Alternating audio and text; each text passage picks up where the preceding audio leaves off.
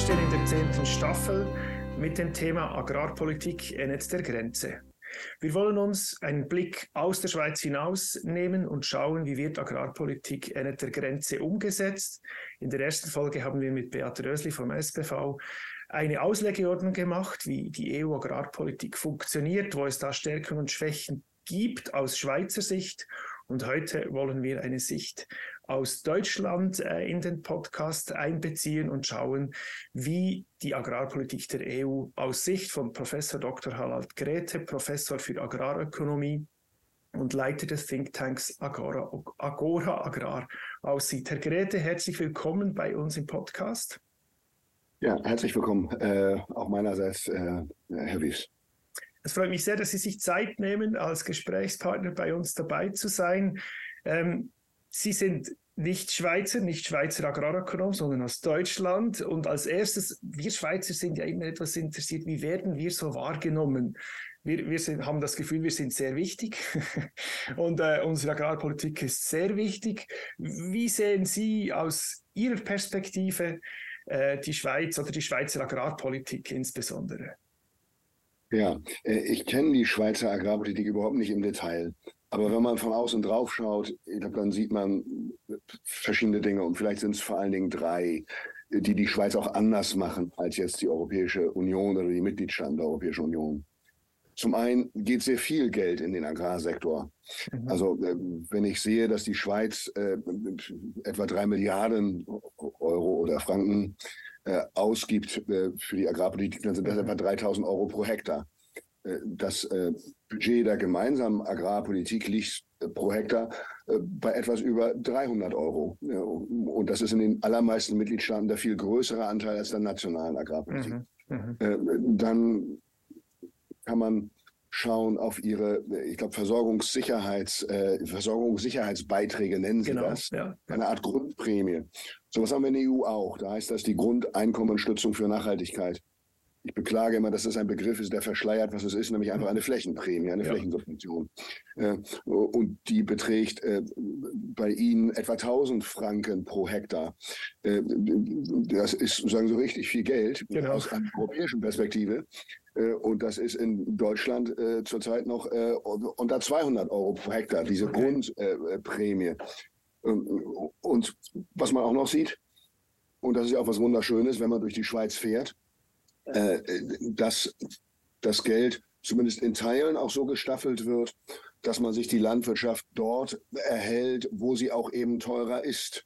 Weil man sagt, man möchte die Kulturlandschaft erhalten. Also die, die, die, die Berglandwirtschaft an steilen Hängen, wo man teilweise mit Handarbeit äh, ran muss, teilweise mit ihren äh, zwei äh, mit den einachsigen äh, Messerbalken oder mit den äh, Elvi äh, sehr beeindruckend, das zu sehen. Äh, und äh, das ist sozusagen das, wo ich so als Agrarökonom erstmal sagen würde, das ist okay. der gute Teil, wo man sagt, ja, wir nehmen Geld in die Hand, weil wir etwas, eine bestimmte Leistung wollen von der Landwirtschaft und dafür zahlen wir auch. Und wenn ich sozusagen diese Grundprämie sehe, dann kratze ich mich am Kopf und denke, oh Mann, das ist aber viel Geld. Wofür ist okay. denn das eigentlich im Detail gedacht? Und eine dritte Sache, die noch anders ist, ist, Sie sind natürlich äh, ein Land, was den Außenschutz in eigener Hand hat. Das hat Deutschland ja gar nicht. Wir sind Mitglied der EU. Äh, das ist die EU-Handelspolitik und die Märkte sind in den letzten Jahrzehnten zunehmend geöffnet worden, auch die Agrarmärkte. Und da, äh, ich kenne die Details jetzt nicht, aber an vielen Stellen sieht man der Außenschutz, das, was man Außenschutz ja. nennt, die Zölle, die sind in der Schweiz äh, etwas höher. Und ja, das genau. ermöglicht genau. es dann natürlich im Inland äh, auch Sachen zu machen, ohne dass das gleich Auswirkungen hat auf den internationalen mhm. Wettbewerb, dass dann gleich Importware reinfließt. Mhm. Mhm. Okay, vielen Dank für diese Einschätzung. Es äh, ist spannend. Es läuft gerade in der nächsten ähm, Session der, der, der, eidgenössischen Räte eine Spardebatte. Der Bundesrat schlägt vor, ähm, Geld umzulagern aus der Agrarpolitik. Es geht um einige Millionen. Äh, und, und man sagt schon wieder, man müsste eigentlich mehr Geld haben. Ihre Einschätzung ist, die Schweiz gibt schon sehr viel Geld aus, verglichen mit der EU. Das ist sicher spannend. Ja. Gleichzeitig, ähm, wenn wir jetzt, Sie haben, Sie haben diesen Blick von außen auf die Schweiz äh, gelegt. Sie haben eben gesagt, okay, in Deutschland gibt es etwas Ähnliches wie die Versorgungssicherheitsbeiträge, die, die Grundprämie. Und wenn wir jetzt auf die EU-Agrarpolitik schauen, aus der Schweiz hinaus eben, ähm, dann gibt es ja diese zwei Säulen, wenn ich das so richtig verstehe. Die erste Säule ist eben diese Grundversorgung für, ein, für, Ökolog oder für eine ökologische Leistung. In der Schweiz gibt es da für diesen Grundbeitrag den ökologischen Leistungsnachweis, ein sehr ausgebautes System an Grundleistungen, die erbracht werden müssen, dass dieses Geld überhaupt fließt. Ist das in Deutschland auch so? Also die erste Säule, da gibt es viele Anforderungen oder ist das einfach, ich habe Land und bekomme Geld? Genau, das hat sich äh, geändert in den letzten Jahren. Ursprünglich kann man es wirklich so flach formulieren, ich habe Land und bewirtschafte das Land und bekomme deswegen Geld.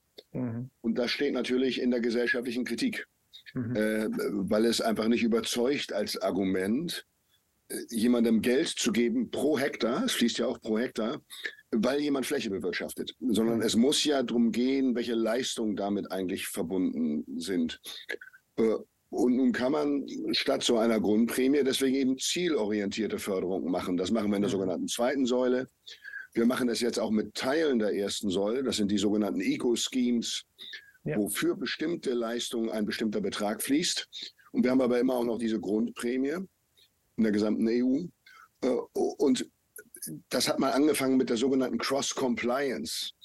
Am ja. Anfang haben wir immer gewitzelt, äh, naja, Cross-Compliance heißt, dass man sich auch an die Gesetze halten muss. Äh, das gilt aber eigentlich sowieso. Ja. Dann ist die Cross-Compliance aber auch ausgebaut worden im Laufe der Zeit, dass es eben oberhalb der gesetzlichen Anforderungen liegt. Und jetzt haben wir die sogenannte Konditionalität. Mhm. Und dann haben Sie so einen breiten Strauß von Sachen, die die Landwirtschaft erfüllen muss, um diese Zahlung zu bekommen. Ja. Äh, das ist aber, meine ich, auch eine Fehlentwicklung. Ja. Weil was wir beobachten, das ist, dass wir Regionen haben, wo die Erfüllung dieser Leistung schon richtig teuer ist betriebswirtschaftlich. Mhm. Und da überlegen sich einzelne Landwirte auszusteigen aus diesem Prämiensystem, weil sie diese Grundanforderungen nur schwer erfüllen können. Und wir haben andere Regionen, wo diese Erfüllung der Grundanforderung sehr, sehr einfach ist und auch wenig kostet. Und alle kriegen sie diese Basisprämie. Äh, und gleichzeitig steht sie noch immer in der Kritik. Das ist zu sagen, äh, Geld, es sei Geld für nichts. Ja. Weil man einfach so das kriegt. Und dann wird immer skandalisiert. Äh, einmal im Jahr ist die Auszahlung der Direktzahlung, dann kommt König Charles. Und dann wird gesagt, er kriegt aber jetzt Millionen, König Charles, weil er eben viel Fläche hat. Ja? ja. Äh, ja. Ist König Charles arm? Nein, das ist er nicht. Mhm. Äh, und man fängt sich immer wieder diese Kritik ein. Und das ist eine Fehlentwicklung. Viel besser wäre es, das Geld insgesamt wirklich zielorientiert an Leistung zu binden. Das kann man, meine ich, gesellschaftlich viel besser vertreten. Mhm. Ist diese, diese, diese Grundanforderung, das ist in der europäischen Agrarpolitik festgelegt, ist das dieselben Anforderungen für die ganze EU oder ist das länderspezifisch? Weil Sie haben ja gesagt, es ist für einige ist es ganz einfach, das zu erreichen und für andere schon sehr schwierig, also schon hohe Kosten damit verbunden. Das ist einheitlich jetzt für Deutschland oder, oder für die ganze EU? Es äh, gibt äh, bestimmte einheitliche äh, Maßnahmen, die dann aber in ihrer Ausgestaltung mhm. gibt es für die Mitgliedstaaten und dann auch noch wieder für die Region in den Mitgliedstaaten Möglichkeiten. Aber diese, selbst wenn alle es gleich machen würden, mhm. also nehmen Sie mal so etwas wie die eingeschränkten Möglichkeit, überhaupt noch Boden zu bearbeiten auf organischen Böden gibt mhm. gute Klimaschutzgründe dafür, weil man, man, wenn man eine Grünland-Neuansaat macht auf organischen Böden, dann geht sehr viel Kohlenstoff in die Luft. Äh, um gleichzeitig noch die, äh, die, die Randabstände äh, zu Gewässern äh, im Einsatz von Düngung und äh, Pflanzenschutz.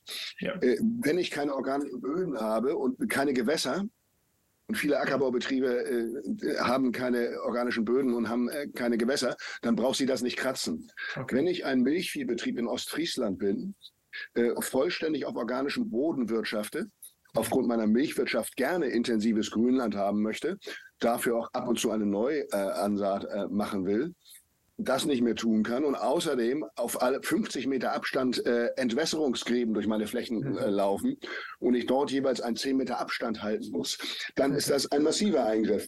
Und jeweils kriegt man 170 Euro in Deutschland diese Basisprämie. Ja. Und deswegen haut das nicht hin.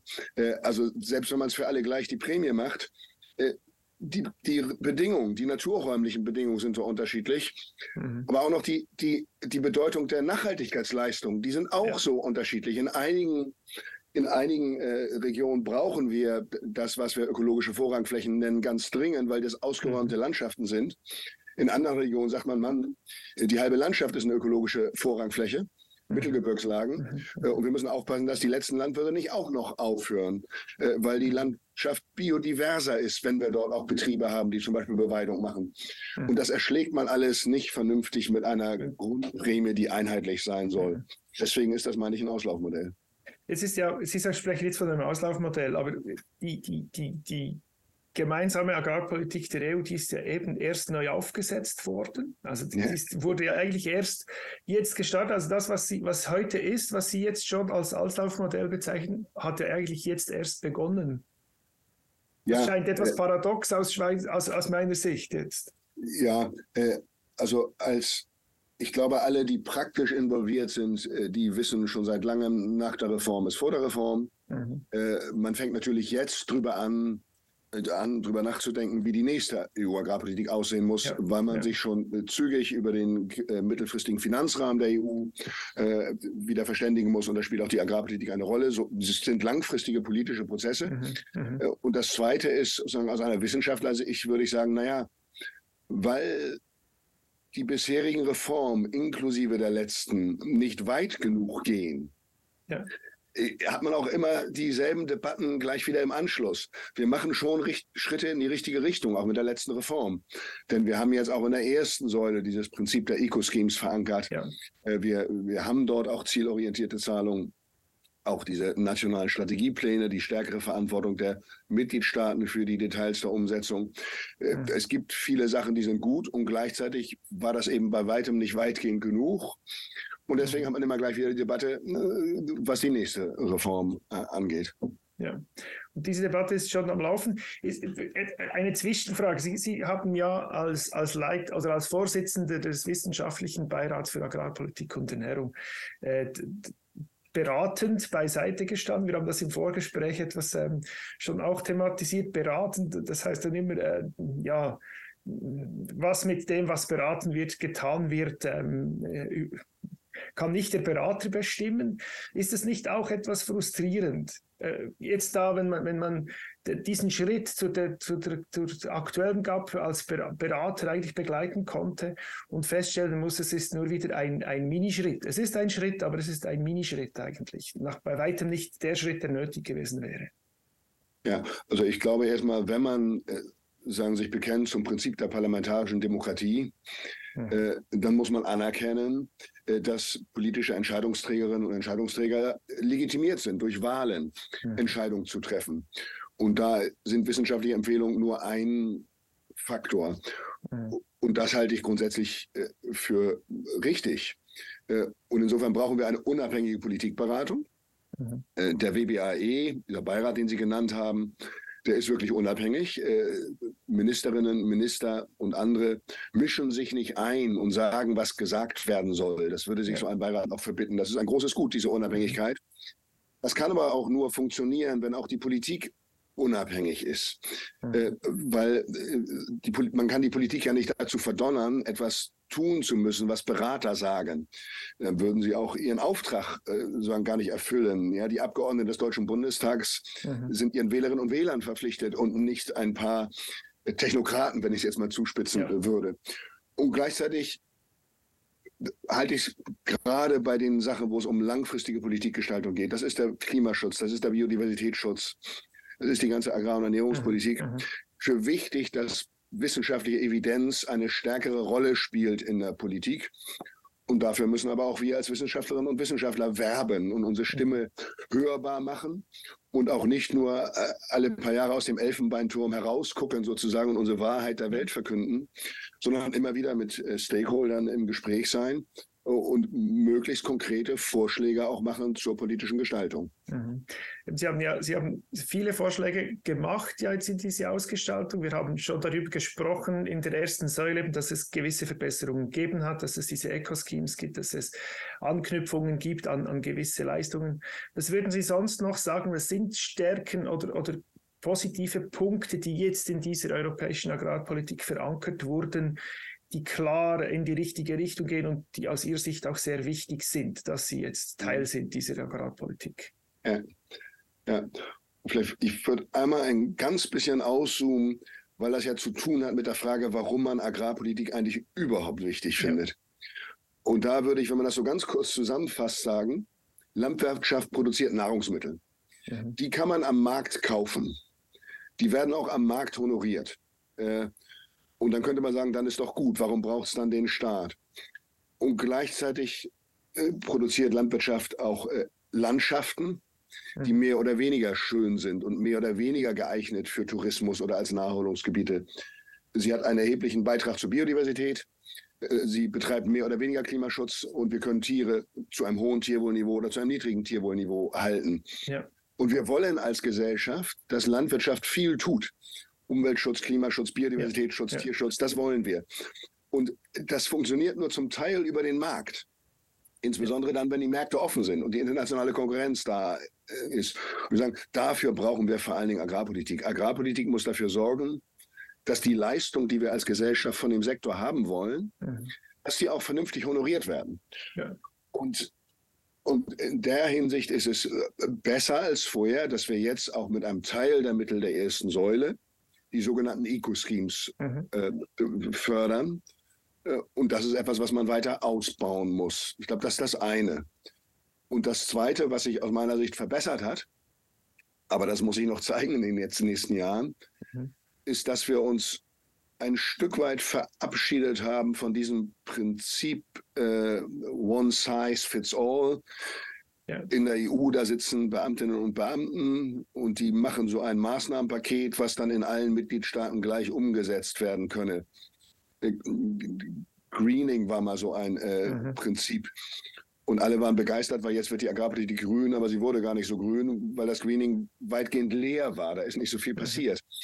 Äh, weil die Herausforderungen in den Mitgliedstaaten so unterschiedlich sind. Und wir haben ja jetzt das Prinzip der nationalen Strategiepläne, ja. dass die gesamte Agrarpolitik, die mit EU-Mitteln gemacht wird, begründet werden muss mhm. in den nationalen Strategieplänen. Äh, und das ist an sich ein gutes Prinzip weil die Mitgliedstaaten unterschiedliche Herausforderungen haben und insofern auch unterschiedliche Maßnahmen brauchen. Was aber für alle gilt, ist, man muss schon begründen, warum man das tut. Das muss schon überzeugend sein. Ja. Wenn man sagt, wir haben ein Biodiversitätsproblem und man macht nur pauschale Flächensubventionen, dann ist das eben nicht überzeugend. Äh, und Gleichzeitig muss man sagen, das ist ja jetzt die erste Runde gewesen. Mhm. Und diese Genehmigung der nationalen Strategiepläne, das war äh, so ein bisschen Nacht und Nebel beinahe. Das musste dann endlich fertig werden. Und da ist auch vieles durchgewinkt worden, wo man als Wissenschaftler sich am Kopf kratzt und sagt, naja, also allzu ambitioniert ist es nicht und Papier ist geduldig. Da kann man tolle mhm. Storys schreiben, warum man etwas tut, aber am Ende passt eine Maßnahme nur eingeschränkt zu den Zielen, die man proklamiert. Ja. Und da muss man bei den nächsten Runden einfach besser werden, dass die Europäische Kommission so ausgestattet ist, dass sie im Dialog mit den Mitgliedstaaten mehr darauf dringen kann, dass diese nationalen Strategiepläne auch äh, ambitioniert ausgestaltet mhm. werden. Mhm. Die nächste Runde, die steht an, also die Debatte läuft bereits wieder, auch in der EU, auf, auf 28, ist das richtig? Habe ich das 2028? Genau, wir sprechen dann, wir sprechen immer über die Agrarpolitik ab nach 2027. Die jetzige Periode läuft bis 2027. Mhm. Erfahrungsgemäß ist es dann so, dass man immer etwas zu spät ist und dann wird noch ein oder zwei Jahre die alte Politik etwas verlängert.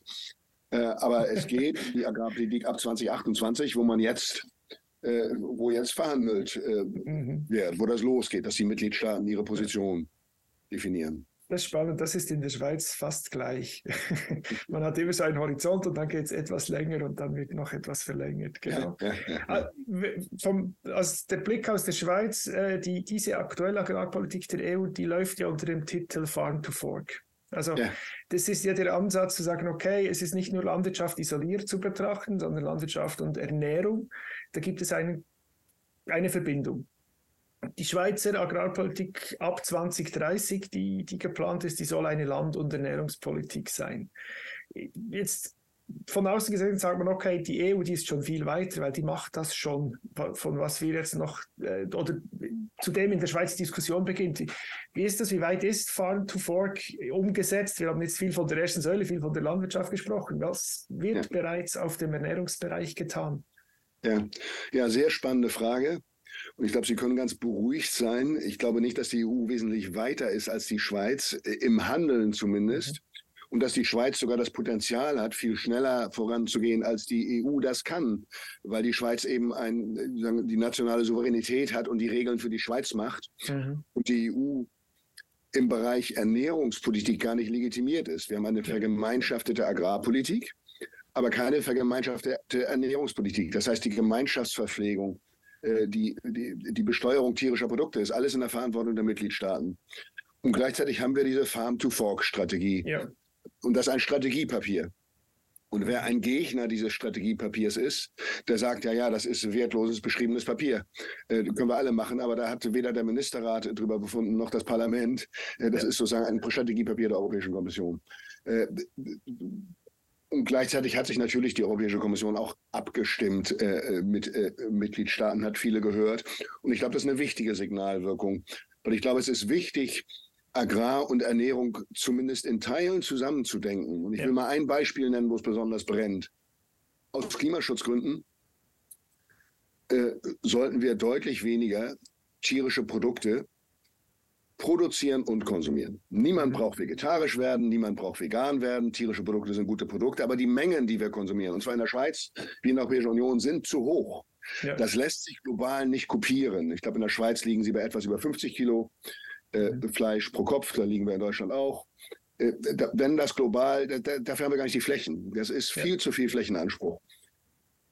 Der Klimaschutz wird uns da reindrücken, die Tierbestände zurückzubauen. Wenn wir aber so weiter so essen wie heute, dann ist ja nichts gewonnen. Dann holen wir uns die tierischen Produkte aus dem Ausland, dann entstehen die Klimawirkungen dort. Dann haben wir unsere Klimaziele erfüllt. Aber es ist absurd. Äh, wir müssen also auch unsere Ernährung ändern. Und dafür brauchen wir Ernährungspolitik. Ja, ja. Und dann sind wir in einem ganz breiten Maßnahmenstrauß, wo man sagen muss, na, wo kann denn der Staat überhaupt? Das ist ja ein schwieriges Feld, auch polarisierte ja, genau. Diskussion. Also irgendjemand sagt, wollen wir in der Gemeinschaftsverpflegung mal ein vegetarisches Gericht mehr in die erste Reihe rücken? Mhm. Sag mal, dann schreit jemand anders Ernährungsdiktatur, Ernährungsdiktatur. Ja. ja? Äh, und, und äh, da müssen wir hin zu einem sachorientierten Diskurs, wo wir sagen, so, was kann denn der Staat sinnvoll tun? Was ist eine Eingriffstiefe, die vernünftig ist, aber hinreichend individuelle Freiheit lässt? Ja. Und da sind wir eben in der Gestaltung der öffentlichen Gemeinschaftsverpflegung oder wir wären etwa in, der, äh, in einer Anhebung von Steuersätzen, Konsumsteuersätzen für, den, für tierische Produkte, mhm. wissenschaftlich tausendmal empfohlen, äh, praktisch trotzdem nicht gemacht in Deutschland, auch in anderen EU-Mitgliedstaaten äh, bisher nicht, wäre aber enorm wichtig. Und da geht es jetzt darum, dieses Strategiepapier der Europäischen Union auch zu übersetzen dann in ja. konkrete Politik. Und das nicht leicht. Es gibt einen Vorschlag oder eine Absichtserklärung, so einen legislativen Rahmen zu schaffen für nachhaltige Ernährungssysteme. Das liegt zurzeit, aber so hat man zumindest von außen den Eindruck, ziemlich auf Eis. Und es ist die Frage, ob das in dieser Amtsperiode äh, der europäischen Institution noch gelingt. Äh, dort einzusteigen. Das wäre aber wichtig. Und dann muss mhm. man wieder gucken, was kann man dann überhaupt machen, europäisch legislativ, und wo müssen die können nur die Mitgliedstaaten aufgefordert werden? Kann man die Mitgliedstaaten auffordern, Strategien zu entwickeln, Ernährungsstrategien, ja. die man dann wiederum notifiziert bei der Europäischen Union und gemeinsam diskutiert? Also das ist nur ein weiter Weg, den wir da zu gehen haben. Mhm. Also ein weiter Weg und 2028 wird auch vermutlich nur ein kleiner Schritt sein. In der Schweiz wird eine, wird eine Diskussion geführt, braucht es eine, eine Weiterentwicklung oder braucht es eine Revolution? Ich habe von Ihnen gelesen, dass Sie der Meinung sind, in der EU wäre eine Revolution oder eine Revolution, Sie haben es nicht so gesagt, aber es, es braucht eine Weiterentwicklung. Es wäre nicht klug, etwas komplett Neues ins Spiel zu bringen. Also ein neues System aufzubauen, haben Sie sinngemäß gesagt, wäre nicht sinnvoll, sondern die Weiterentwicklung des heutigen Systems ist das Richtige. Ja, ich, das ist etwas, wofür ich mich einsetze. Ich würde aber gar nicht sagen, dass das andere nicht sinnvoll wäre, aber ich habe Bedenken. Mhm. Denn immer, wenn man ein völlig neues System schafft, haben ja die, die Interessen, die gut vertreten sind, ja. auch die Möglichkeit am Anfang, einfach über ihr großes technisches Detailwissen dafür zu sorgen, dass das neue System so gar nicht wehtut. Dass ja. kurzum unter neuen Überschriften mhm. eines sogenannten neuen Systems die alten Inhalte wieder gut verpackt sind. Mhm. Wir haben ein System, was an sich nicht schlecht ist äh, und wo wir auch wissen, wo die Schlupflöcher sind, wo wir also ja. nachschärfen müssen, wo wir anschärfen müssen. Äh, und ich meine, es ist vielversprechend, sich dafür einzusetzen, das zu tun, äh, weil man sonst sehr viel Energie auch so ein neues System zu schaffen, ist immer sehr viel Energie am mhm. Anfang. Und am Anfang merkt man, dann implementiert man es und dann merkt man, es funktioniert nur in Teilen, dann braucht man noch wieder eine siebenjährige Periode, äh, dann kriegt man es etwas funktional und so weiter. Mhm. Äh, mhm. aber ich glaube, in der politischen Diskussion braucht es beides. Ja. Äh, denn dass es nicht sein kann, dass wir noch immer einen großen Teil von 55 Milliarden Euro im Jahr in der Europäischen Union verbraten für Flächensubventionen, die nicht sehr zielorientiert sind. Das kann man auch formulieren. Das ist eigentlich ein Skandal. Ist doch verrückt. Wir haben Riesenherausforderungen im Klimaschutz. Wir haben Riesenherausforderungen im Biodiversitätsschutz. Wir haben Riesenherausforderungen im Tierwohl. Da brauchen wir auch neues Geld für die Landwirtschaft, für mehr Tierwohl. Mhm. Und wir hängen uns auf an einem äh, anachronistischen Modell von Flächensubventionen. Äh, und das, das gehört auch gesagt. Und dann hat man sozusagen so eine politische Dynamik, wo auch deutlich sein muss, wenn wir so weitermachen wie bisher, ja. dann kann ich sehr gut verstehen, dass auch viele Gruppen sagen, dann lass uns doch die europäische Agrarpolitik zumachen. Äh, äh, ich würde aber sagen, nein, wir sollten sie nicht zumachen, aber wir müssen sie dringend weiterentwickeln und zielorientierter machen. Mhm. Und dann ist sie auch sehr gerechtfertigt. Wir brauchen sie. Wie, wie zuversichtlich sind Sie, dass diese Entwicklungen wirklich möglich sind? Ja, äh, wenn ich nicht zuversichtlich wäre, dass sie möglich sind, würde ich gar keine Politikberatung mehr machen, mhm. sondern würde ich sagen, ach, das geht ja sowieso alles den Bach runter und hat keinen Zweck. Und überhaupt Deutschland ist klein und die EU ist klein und das macht doch alles auf globalem Level gar nichts aus und die Welt geht sowieso zum Schlechten. Äh, aber äh, das hilft ja in der Sache nicht. Mhm. Und wir erleben ja auch immer wieder, dass in bestimmten Bereichen politische Durchbrüche entstehen. Äh, und insofern bin ich überzeugt, dass es auch hier möglich ist. Mhm. Und das hat auch damit zu tun, dass, glaube ich, auch in Deutschland ist das so, dass Berufsstand, die Bauernverbände, Landesverbände, Bundesverband mhm. und die Umweltbewegung und die Wissenschaft viel häufiger als noch vor fünf Jahren auch gemeinsam auftreten ja. äh, und eigentlich dasselbe sagen. Äh, wir brauchen den Umweltschutz, den Tierschutz, den Klimaschutz. Mhm. Aber verdammt nochmal, das kostet Geld. Ja. Und wir müssen es als Gesellschaft den Landwirten auch ermöglichen, dass sie das liefern. Äh, und äh, das ist neu. Ich glaube, für den Berufsstand, die Bauernverbände, war in der Vergangenheit es auch ziemlich selbstverständlich, so stark gehört zu werden in der Agrarpolitik, dass man viele Sachen auch verweigern konnte.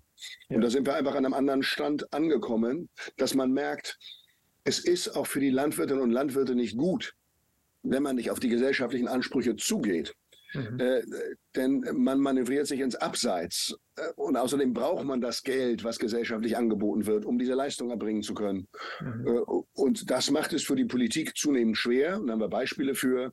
Zukunftskommission Landwirtschaft haben wir in Deutschland ja. gehabt, Borchert-Kommission. Es macht es für die Politik Zukunft äh, zu, äh, zunehmend schwer, dass da Wissenschaftler stehen äh, und äh, Vertreterinnen äh, des Berufsstandes und der Umweltbewegung und gemeinsam sagen, liebe Politik, jetzt macht das endlich, jetzt setzt das mhm. um. Und dann verliert sich eine Koalition, das war bei der vorherigen so wie auch bei der jetzigen, sozusagen in, in parteipolitischen Streitigkeiten, aber kriegt bestimmte Konzepte, wo eigentlich alles bereit liegt, nicht umgesetzt. Ja, ja. Das macht auch Hoffnung, äh, dass das langfristig eben doch so viel Druck auf Politik ausübt, äh, dass wir Fortschritte machen werden dieses, dieses, äh, diese Aussage der Hoffnung, dass da Bewegung drin ist, die nehme ich gerne mit. Wir sind schon am Ende unseres Gesprächs angelangt. Die Zeit ist schneller verflogen. Ich stelle fest, die Themen, die diskutiert werden und die Herausforderungen sind sehr ähnlich wie die Themen, die in der Schweiz diskutiert werden. Auch die Diskrepanz zwischen den Anforderungen der Gesellschaft und den Möglichkeiten äh, der Politik ähm, sind, sind ähnlich. Und ich bin gespannt, wie die Diskussion in der EU weitergeht und wie sie bei uns in der Schweiz weitergeht. Ähm, vielen Dank, Herr Grete, für dieses Gespräch und für diesen Einblick in die EU-Agrarpolitik. Vielen Dank, Herr Wiss. Äh, äh, das war mir eine Freude und herzlichen Gruß in die Schweiz. Vielen Dank. Ähm, dann nehmen wir gerne mit. Das war die zweite Folge der zehnten Staffel von Agrarpolitik, der Podcast. Staffeltitel Agrarpolitik endet der Grenze. Heute mit Professor Dr. Harald Geräte. Er hat uns einen Einblick in die EU-Agrarpolitik gegeben. Es geht Richtung Weihnachten. Wenn Sie noch kein Geschenk haben, können Sie vielleicht auch darauf verzichten und das Geld an unseren Podcast via Kreditkarte oder Twint äh, spenden, um unsere Existenz zu sichern. Äh, wenn Sie Anregungen zu Inhalt oder Form des Podcasts haben, unter info at agrarpolitik-podcast.ch erreichen Sie uns jederzeit. Äh, der Newsletter kann abonniert werden. Ich hoffe, Sie haben uns gerne zugehört. Ich wünsche einen erfolgreichen Tag.